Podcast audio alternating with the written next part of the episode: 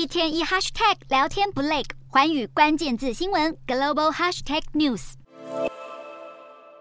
美债上限之争僵持不下，谈判前景仍不明朗。华尔街日报汇整经济学家看法预测，万一拜登政府与共和党不尽快达成共识，全球金融体系最终有可能走向三种结局。经济学家认为，目前最看好的结局是拜登与共和党在六月一号大限日前最后一刻达成协议。这样的结果虽然能成功避免美债违约，但在此之前，美股将会转跌。再加上联准会一连串升息已经造成经济放缓，展望混沌的经济前景将迫使投资人和企业缩减支出，升高经济衰退的几率。第二种情境假设是谈判双方过了六月一号才协商出结果，这样的结局将引起金融市场剧烈反应，因为美债违约还是有可能发生。经济学家预测，如果民众到时候突然发现退休金或者是投资账户余额缩水，势必会大砍支出，动摇美国经济。更惨的是，企业也可能会停止招聘，并搁置手上的投资计划，造成暂时性的金融动荡。最后一种结局是所有人最不乐见的，也就是美债真的违约了。报道分析，要是联邦政府无法偿还债务的窘境延烧数日或数周，将扰乱银行与企业资金运作，并阻碍规模数兆美元的全球短期美元贷款流动。学者预测，华尔街股市可能在几个月内崩跌四十五趴，失业率也将飙升五趴，全球金融体系将无一幸免，还可能引发一波比二零零八年金融海啸更严峻的经济沉沦。